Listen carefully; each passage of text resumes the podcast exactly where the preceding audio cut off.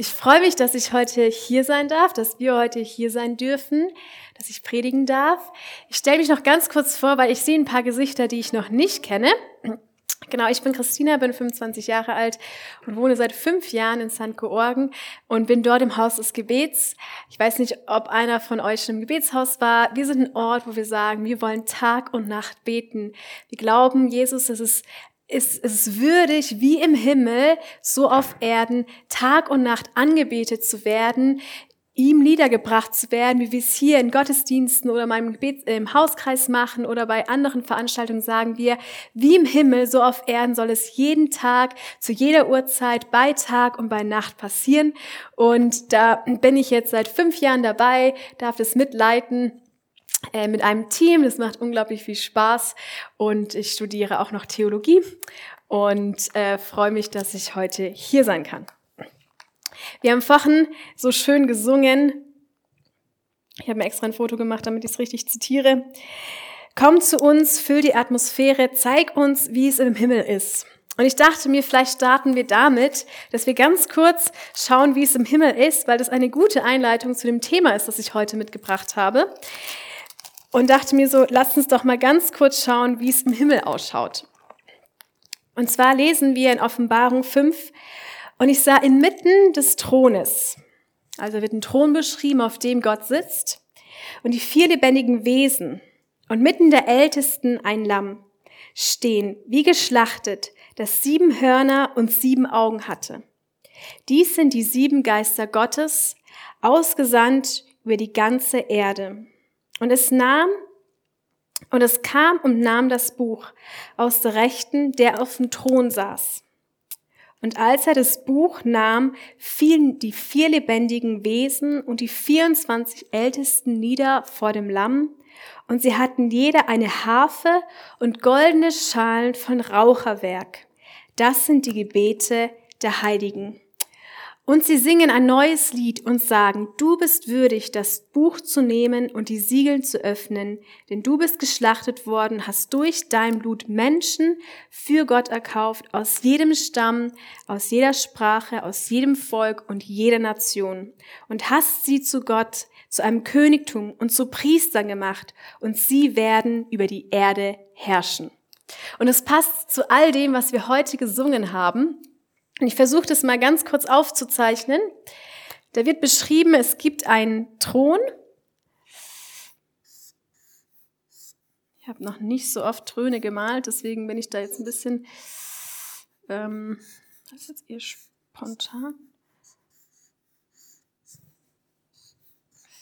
Sieht das aus wie ein Thron?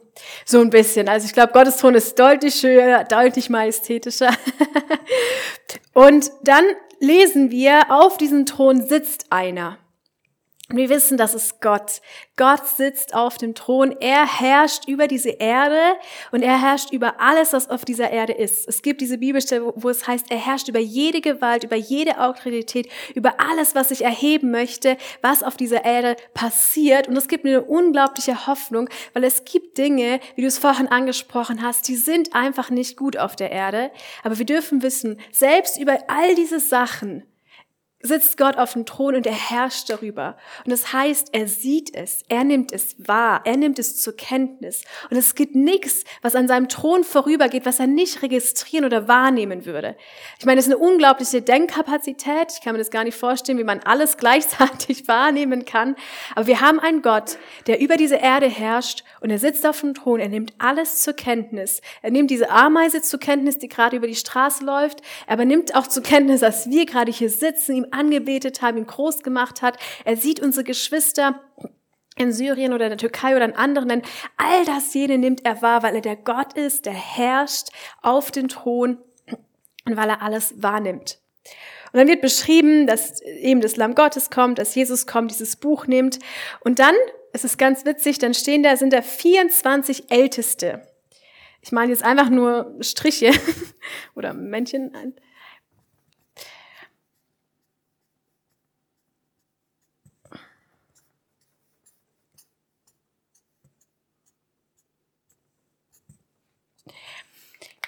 Das sind die 24 Ältesten, die sehen natürlich in Wirklichkeit einfach wie Menschen aus, sie sind schön bekleidet. Und dann wird beschrieben, diese 24 Älteste, die fallen vor Gott nieder und sie beten Gott an. So wie wir vor Gott niederfallen, ihn anbeten, seinen Namen groß machen, passiert es immer im Himmel. Und dann wird beschrieben, es gibt so zwei Sachen. Und sie hatten ein jeder eine Harfe und goldene Schalen voll Räucherwerk. Das sind die Gebete der Heiligen. Also wir lesen, sie haben eine Harfe.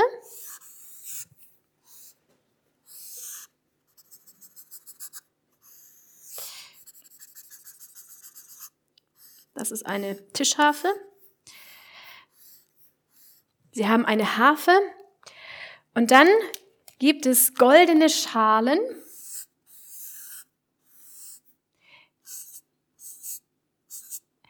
Und das ist, ui, ich glaube, der Stift läuft aus. Kann ich vielleicht eine Serviette haben?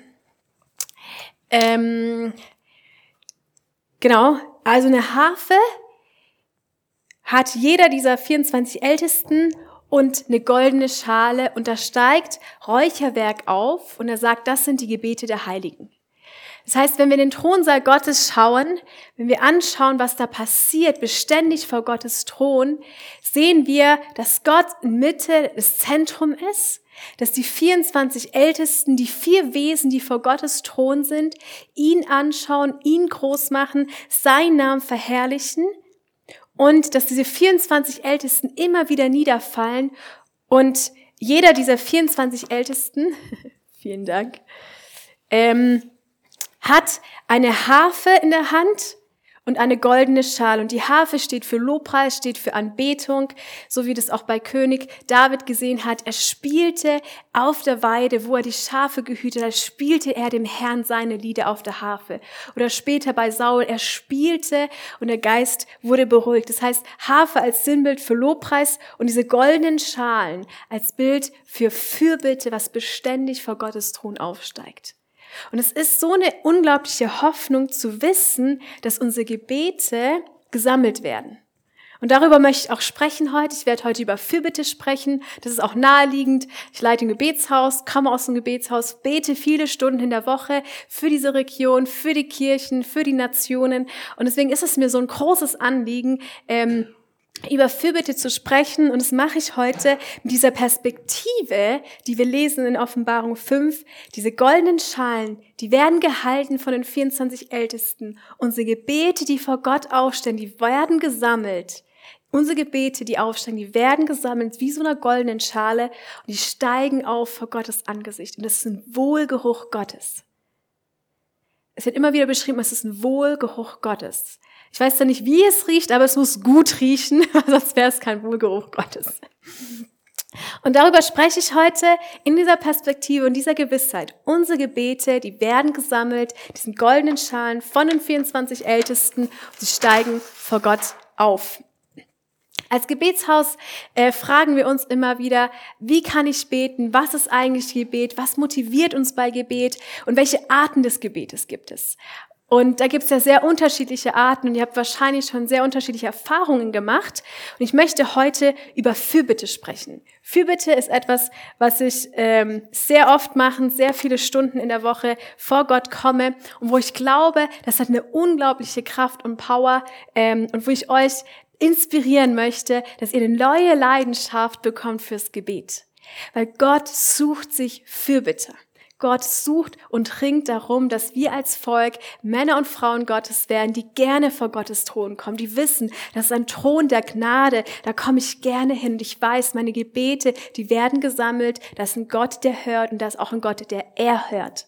Weil es heißt in Jesaja 59, sein Ohr ist nicht schwer zu hören. Wir haben keinen Gott, der taub ist. Wir haben keinen toten Gott, wir haben einen Gott, der Ohren hat und der hören kann. Wir haben einen Gott, wo es heißt, dessen Arm ist nicht zu kurz, um ein einzugreifen. Wir haben einen Gott, der Arme hat, der gerne eingreift, der situativ in Dinge eingreift und Dinge verändert.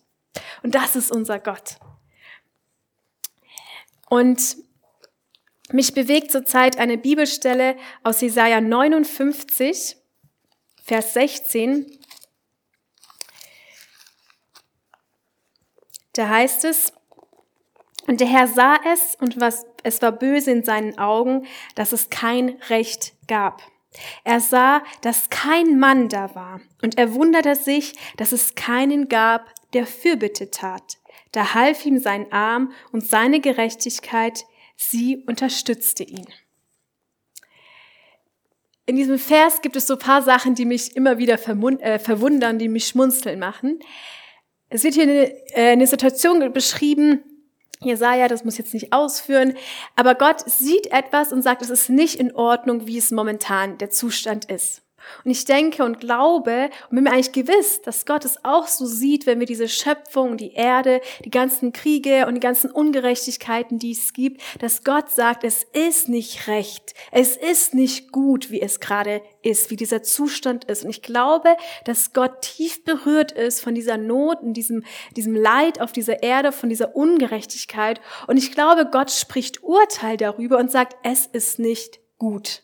Es ist nicht gut, wie wir miteinander umgehen, wie wir die Schöpfung verwalten, ähm, wie wir Beziehungen leben, wie es politisch, wirtschaftlich aussieht. Menschen werden ausgebeutet. Es gibt so eine unfassbare Ungerechtigkeit. Und ich bin mir sehr sicher, dass Gott sagt, es ist nicht gut. Weil wenn ich mir anschaue, wer Gott ist und wie er Gott ist, in Liebe, Gerechtigkeit, Barmherzigkeit, Demut, Gnade, widerspiegelt es gerade nicht diesem dieser Schöpfung oder dieser Zeitgeist, in dem wir leben oder wie wir miteinander teilweise umgehen oder in anderen Ländern.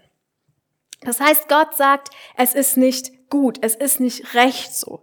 Und dann heißt es, und er sah, dass kein Mann da war, der Fürbitte tat. Und er wunderte sich. Und das ist etwas, was in mein Gottesbild noch nicht ganz passt, muss ich wirklich zugeben, dass Gott sich wundert.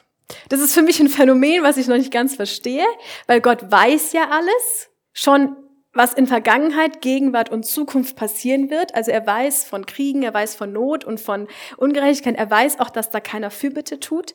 Aber Gott hat diese Emotion und diese äh, Persönlichkeit, dass er sich wundern kann. Und er schaut an und er sieht diese Ungerechtigkeit und er sagt, und er wundert sich, hä, wo ist mein Volk? Wo sind die, die Fürbitte tun? Das heißt, Gott geht eigentlich davon aus, wenn Dinge nicht in Ordnung sind, in unserer Gesellschaft, in unserer Politik, auf der Erde, dass da Männer und Frauen Gottes sind, die Fürbitte tun. Die sagen und einstehen, Gott, du bist ein Gott der Gerechtigkeit, du bist ein Gott der Ordnung, du bist der, der Dinge wiederherstellt. Du hast doch gesagt, du bist langsam zum Torn und kreicht an Gnade, du hast Mitleid mit uns. Aber es ist nicht so sichtbar. Und dann sagt er, ich wundere mich darüber, dass es niemand gibt, der sagt, hier trete ich in den Riss und ich nehme Verantwortung und sage, ich bete. Und damit will ich euch kein schlechtes Gewissen machen, ähm, sondern ich merke einfach nur, wie mich das bewegt, dass wir eine Gemeinde, dass wir Kirchen werden, dass wir eine Region werden, dass wir Gebetshäuser, Hauskreise und dass ich selber ein Mensch werde, der leidenschaftlich und gerne Fürbitte tut, weil er weiß, wer Gott ist und dass Gott darüber spricht und sagt, es gibt Dinge, die sind nicht gut und die sollen wieder hergestellt werden. Und dahingehend ähm, habe ich mich die Frage gestellt, was ist denn Fürbitte und wie kann man Fürbitte erklären? Was spielt denn bei Fürbitte ein? Und jetzt habe ich ein paar Jahre Erfahrung im Gebetshaus gemacht, durfte ein paar Stunden beten und ähm, Lukas und ich haben mal ausgearbeitet für uns, wie verstehen wir Fürbitte und das möchte ich euch jetzt weiter erläutern. Unter Fürbitte verstehen wir an sich übereinstimmen mit dem, was Gottes Herzenspläne sind. Und Gottes Herzenspläne, was er tun möchte, was er, was sein Reich ist, wie sich sein Reich ausbreitet, ein Reich der Gerechtigkeit, Friede und Freude im Heiligen Geist, dass das mehr und mehr sichtbar wird, das finden wir vor allem in seinem Wort. Wir finden in seinem Wort, was Gott tun möchte und wie er es tun möchte und beschreibt es eigentlich sehr detailliert teilweise. Ähm, und damit können wir übereinstimmen und sagen, wir nehmen dein Wort und sagen, das soll geschehen, wie im Himmel so auf Erden. Amen. Gleichzeitig haben wir mehrere Erfahrungen gesammelt und haben gemerkt, Fürbitte ist sehr dynamisch. Es ist sehr unterschiedlich. Mal ist es total kraftvoll, mal weine ich nur, mal bin ich total verzagt und weiß gar nicht, was ich sagen soll und bin einfach vor Gott. Mal gibt es so viele prophetische Wörter und man sagt die, die und jenes. Und deswegen haben wir rausgearbeitet, haben gesagt, es gibt wie so drei Dimensionen in Fürbitte.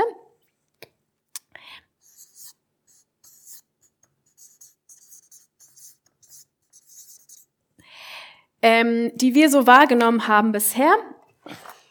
und die ich euch nahebringen möchte und vielleicht hat der ein oder andere von euch dies auch schon erlebt. Und jedes Mal, wenn ich über eine der Dimensionen sprechen werde, ähm, werde ich erstmal kurzes Gottesbild erläutern. Was, was ist es denn für ein Gott? Ähm, dass ich das Verständnis davon habe. Dann werde ich über meine Identität sprechen, weil jedes Mal, wenn ich Gott anschaue, sagt das wieder was über mich. Er ist der Schöpfer. Ich bin, ich bin, er hat geschaffen, ich bin Geschöpf. Er ist König, ich bin Teil von seinem Königreich und so weiter und so fort. Er ist Vater, ich bin so äh, Tochter und so weiter. Jedes Mal, wenn ich Gott anschaue, sagt es ja wiederum was über mich aus. Und dann spreche ich, ähm, also wir sprechen über Gottesbild, über Identität und über Lokalität beziehungsweise Ort.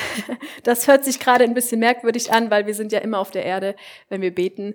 Aber ihr werdet das schon verstehen. Ähm, genau, und ich werde es weiter erläutern. Wir haben für uns festgestellt und haben gesagt, es gibt wie so drei Arten von Fürbitte. Das eine ist die priesterliche Fürbitte.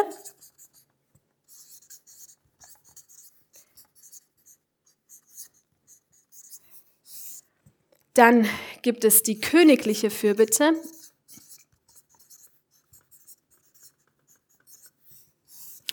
Und dann gibt es die prophetische Fürbitte.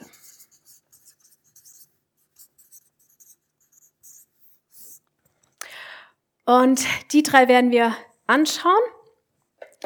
Die priesterliche Fürbitte ist wahrscheinlich das, was uns am naheliegendsten ist.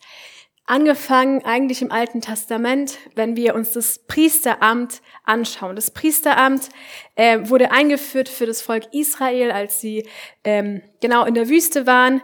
Und da ging es darum, dass aus dem Volk wurden Priester herausgerufen, die äh, Sühne bewirken sollten vor Gott.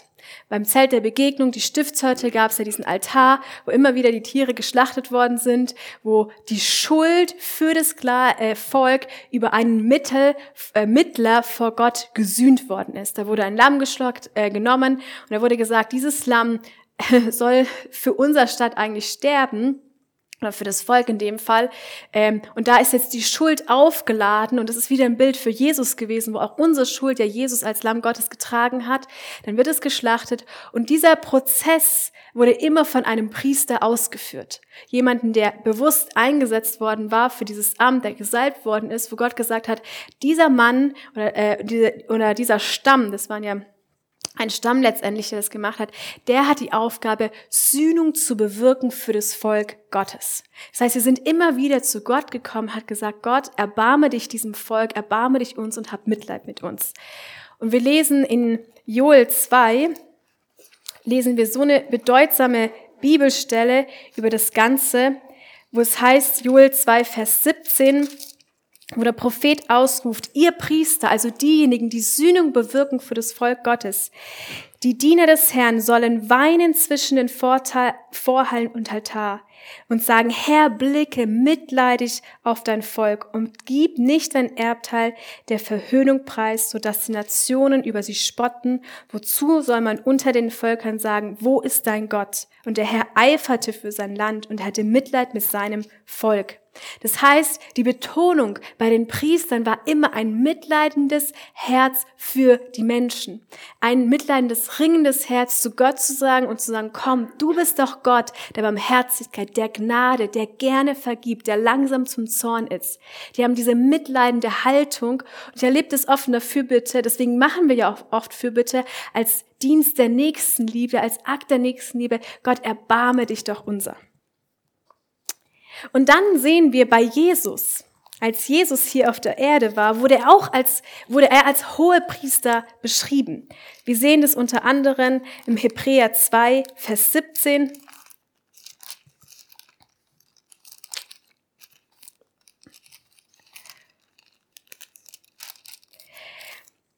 Da heißt es, daher musste er in allen den Brüdern gleich werden, damit er barmherzig, barmherzig und ein treuer hoher Priester vor Gott werde, um die Sünden des Volkes zu sühnen. Denn worin er selbst gelitten hat, hat er alles versucht worden, denn den, ähm, kann er denen helfen, die versucht worden sind. Das heißt, wir sehen im Alten Testament gab es diesen Priesterdienst, es gab diese Hohepriester und im Neuen Testament kommt der neue, vollkommene, gerechte Hohepriester Jesus Christus selbst, der sagt, ich bin jetzt da, um für euch vor Gott einzutreten. Somit wurde das Priesteramt und das Priestertum auch abgelöst in einer gewissen Weise. Ähm, er hat gesagt, jetzt bin ich da, um diese Sühnung vor Gott, vor euch zu kommen. Und ich bin genauso voller Mitleid und voller Barmherzigkeit, damit ihr vor Gott Gerechtigkeit empfangt. Oder in, in Hebräer 4 heißt es, denn da wir nun einen großen hohen Priester haben, der durch die Himmel gegangen ist, Jesus, den Sohn Gottes, so lasst uns das Bekenntnis festhalten. Jesus ist unser hoher Priester. Denn wir haben nicht einen hohen Priester, der nicht Mitleid haben könnte mit unseren Schwachheiten, sondern der in aller gleicher Weise versucht worden ist ohne jede Sünde. Lasst uns nun mit Freimütigkeit hinzutreten zu dem Thron der Gnade, damit wir Barmherzigkeit empfangen und Gnade finden zur rechten Zeit. Wir haben einen hohen Priester, der Mitleid mit uns hat, der Barmherzigkeit mit uns aus, der sieht, dass wir es nicht alleine schaffen, der das auch weiß, der unsere Schwachheiten kennt, der weiß, wenn wir sündigen, wenn wir lügen oder sonstige Sachen. Er ist dieser hohe Priester. Und dann sagt er, aber weil er das eben ist, können wir ja voller Freimütigkeit vor den Thron kommen. Das ist so paradox, weil wir denken immer, wenn er so heilig ist und so Ding, dann müssen wir ja völlig uns entfernen. Wir haben ja gar keine andere Wahl.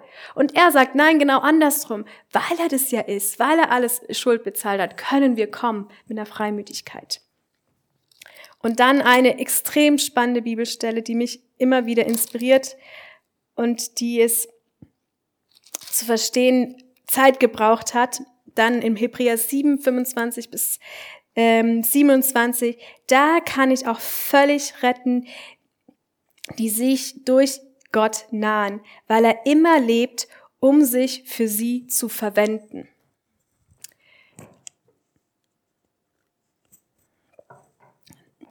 Das ist ein bisschen das aus dem Kontext genommen, aber hier wird weiter beschrieben, dass Jesus eben dieser hohe Priester ist und der ewig lebt, der in Ewigkeit herrschen wird. Und dann heißt es, die sich durch den Gott äh, durch ihnen Gott nahen, also durch ihn können wir uns ihm nahen, und weil er immer lebt und für sich uns verwendet. Und diese Bezeichnung für sich uns verwenden heißt nichts anderes, als Jesus, der hohe Priester, für uns jetzt vor Gott Fürbitte für uns tut. Und es müsste uns eigentlich total umhauen und faszinieren zu verstehen, Jesus, das perfekte Lamm, ist gestorben, geschlachtet, auferstanden, die Sünde, den Teufel, den Tod besiegt ist, aufgefahren zum Vater, ist jetzt dort vom Vater als hohe Priester und bewirkt für uns weiterhin Fürbitte und kommt immer wieder da uns, wo uns der Feind anklagen möchte und manchmal auch zu Recht. Er klagt uns ja vor Gott an und nicht uns direkt, sondern er klagt vor Gott und sagt, guck mal, da ist deine Tochter und sie hat wieder verkackt. Da ist dein Sohn und er hat gerade gelogen. Da ist der andere und er hat irgendwie gerade was geklaut. Und das tut er ja vor Gott. Und das wäre ja auch zu Recht, weil wir sündigen. Aber dann kommt der Jesus und er macht Fürbitte und er sagt, Gott, ich habe doch alles bezahlt. Das ganze Blut. Das ist gerecht. Und er ist gerecht und heilig vor mir. Das ist unfassbar. Das ist ein Geheimnis, dass Gott für uns Fürbitte tut, dass er sich immer wieder vor Gott für uns verwendet wie ein hoher Priester. Das ist das Gottesbild, das ich betonen wollte. Jesus, der hohe Priester. Ich glaube, ich muss ein bisschen beeilen.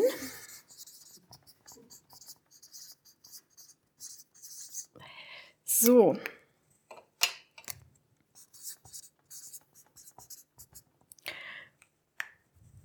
Jetzt, was hat es mit uns zu tun?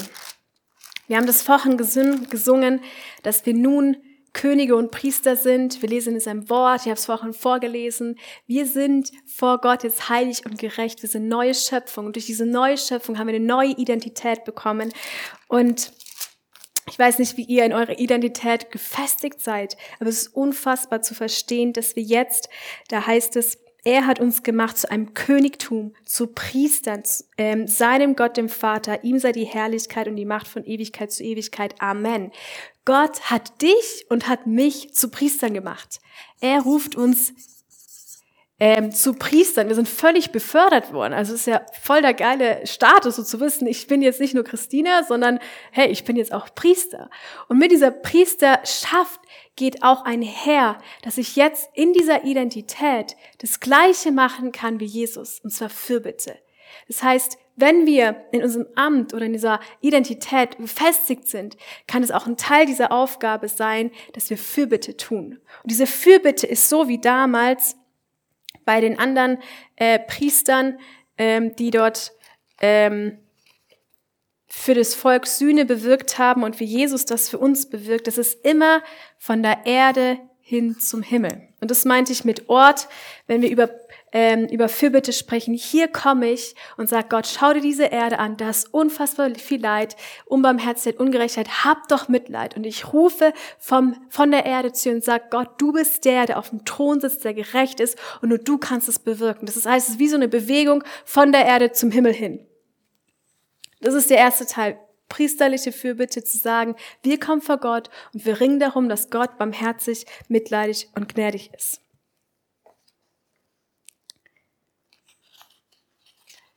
Bis wie viel habe ich eigentlich, Christian? Gut. Heute mal ein bisschen länger. Dann gehen wir zur königlichen Fürbitte. Ich, einer meiner Lieblingssachen, wenn ich über Jesus singe, ist, dass er König ist. Das ist, oh, da geht mein Herz immer auf. Wir haben einen Gott, der Mensch geworden ist, der hier auf die Erde gekommen ist und gesagt hat, ich verkündige, ein neues Königreich hat angebrochen. Dann hat er gesagt, und er verkündigte das Evangelium, hat gesagt, es gibt einen Gott. Er hat euch nicht vergessen, er hat euch nicht verlassen und er hat seinen Thron bestriegen. Wir sitzen, wir lesen das Jesus ist auferstanden, hat sich zu Rechten des Vaters gesetzt. Und jegliche Gewalt ist und jede Mächte und jede Ungerechtigkeit und alle Gewalten, die Engel und Fürsten und was es auch immer gibt bei Epheser, da wird es beschrieben, ist unter seinen Füßen. Und es gibt mir so oft eine Hoffnung und so oft einen Glauben für Dinge, wo ich mir denke, Gott, das ist doch nicht möglich, aber für Gott sind die Dinge möglich. Ähm und da heben wir hervor, dass Gott der König ist. Und ich liebe es zu lesen, ähm, wie Gott regiert. Ist das euch mal aufgefallen? In Genesis 1 heißt es ja, und Gott sprach und es wurde Licht. Das heißt, wir haben einen Gott, der redet und Dinge kommen in Existenz. Es gibt diese schöne Formulierung in Römer 4, Vers 17, da heißt es, er ruft das Nichtseiende hervor. Gott spricht und irgendwas, Materie passiert, es kommt hervor. Ich glaube, die Biologen würden sich jetzt unfassbar freuen, weil es eine Antwort auf ganz viele Fragen wäre vielleicht. Und wir Menschen, wir brauchen ja Materie, wir brauchen Holz, Steine, keine Ahnung, irgendwas zu machen. Und Gott sagt, nein, ich bin, ich bin weit, weit, weit viel weg. Ich fange wo ganz anders an. Ich sage was und meine Worte, in meinen Worten ist Geist und Leben. Meine Worte bringen Realität hervor. So wird die ganze Schöpfung erschaffen und so regiert Gott in seinem Wort durch sein Wort. Oder in Hebräer 1, Vers 3 heißt es, er hält die ganze Schöpfung, den ganzen Kosmos, die Erde, die Tiere, das Wasser, das Meer, die ganzen Planeten und äh, was auch immer da kriecht und fliegt und mich und dich, hält er durch sein Wort, hat, erhält er durch sein Wort. Das heißt, alles, was jetzt hier lebt und da ist, ist da, weil Jesus gesprochen hat. Weil Gott geredet hat. Das heißt, wir haben einen Gott, der sagt, ich regiere durch Worte. Ich brauche keine Heere und keine Gewalten, ich brauche keine sonstige Sache, sondern ich spreche und Dinge kommen in Existenz. Oder wie es in Jesaja 55 heißt, denn wie der Regen fällt vom Himmel der Schnee und nicht darin zurückkehrt, sondern die Erde tränkt, sie befruchtet und sie sprießen lässt und den Seemann Samen gibt und Brot dem Essenden, so wird mein Wort sein, das aus meinem Mund hervorgeht. Es geht nicht leer zurück, sondern es bewirkt, was mir gefällt und führt aus, wozu ich es gerufen habe, wozu ich es gesandt habe. Ach, wie schön ist es. Gott spricht und es geschieht. Und er führt dadurch Regentschaft aus. Das ist unser Gott. Er spricht und Dinge kommen in Existenz. Was hat es jetzt mit uns zu tun? Mit uns hat es damit zu tun, dass wir ja, wie wir vorhin gelesen, sind, äh, gelesen haben, jetzt auch Teil dieses Königreiches sind. Es heißt, dass wir aus dem Machtbereich der Finsternis herausgerettet gerissen worden sind und jetzt in einem anderen Königreich unterwegs sind. Das sind ganz andere äh, Rechtsansprüche, ganz andere Verhältnisse für dich und für mich. Und die dürfen wir entdecken. Deswegen ist es immer so wichtig, über das Reich Gottes zu lehren und dafür Verständnis zu bekommen. Und er sagt, ihr seid genauso Könige und Priester. Vorhin habe ich die Priesterschaft betont. Jetzt betone ich diese Königschaft, die du und ich haben. Und es ist völlig abgefahren, dass wir einen König haben, der sagt, ich teile meine Regentschaft und meine Autorität, den Anspruch, den ich von meinem Vater rechtmäßig bekommen habe, teile ich mit dir, mit dir, meinem Volk, mit dir, meiner Braut, mit dir, meiner Kirche. Das ist ein total schönes Geschenk.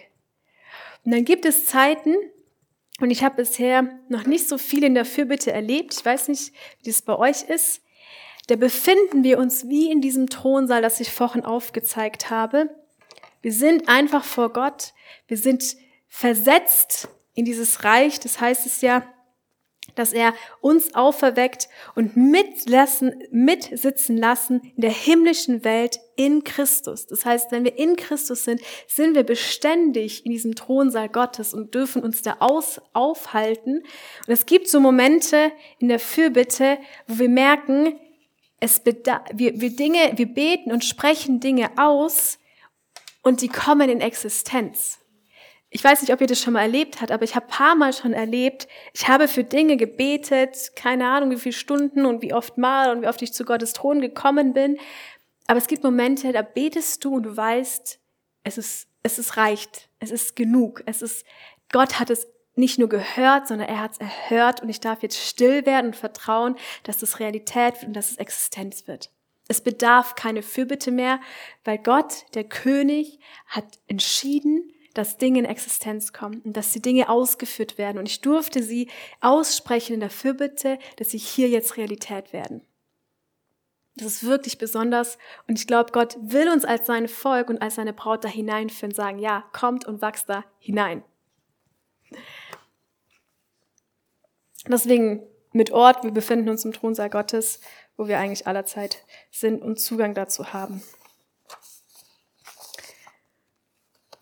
Und jetzt noch der letzte Punkt, dann habt ihr es geschafft und ich hoffe, ihr habt heute viel gelernt.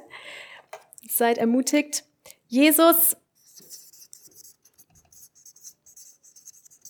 war der größte Prophet, den es jemals gab. Viele Propheten sind ihm vorausgelaufen. Als Jesus kam, war er Mensch, war er Gott zugleich und war auch Prophet. Er war erfüllt mit dem Heiligen Geist und hat prophetisch Dinge gelebt hier auf der Erde, hat das Reich Gottes verkündigt und war Prophet hier auf der Erde. Du und ich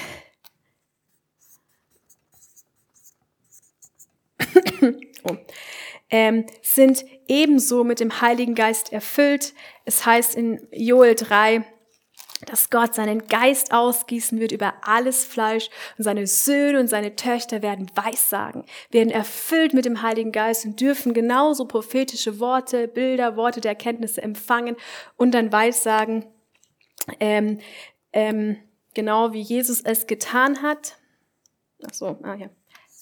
Weil wir Söhne und Töchter Gottes sind und wir wissen, seit wir mit Christus sind, seit wir versöhnt sind mit dem Vater, ist der Geist in uns und wir sind ähm, König, äh, sind Kinder Gottes und dürfen sagen, aber Vater und gleichzeitig sind wir erfüllt mit dem Heiligen Geist.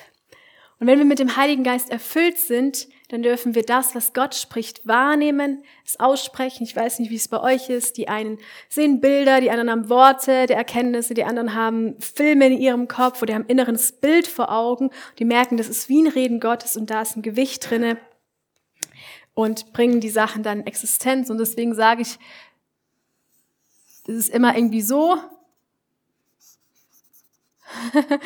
das ist kein lokaler Ort, wir sind auf der Erde, aber Gott redet irgendwie und man merkt, es hat Gewicht. Und deswegen soll es in Existenz kommen.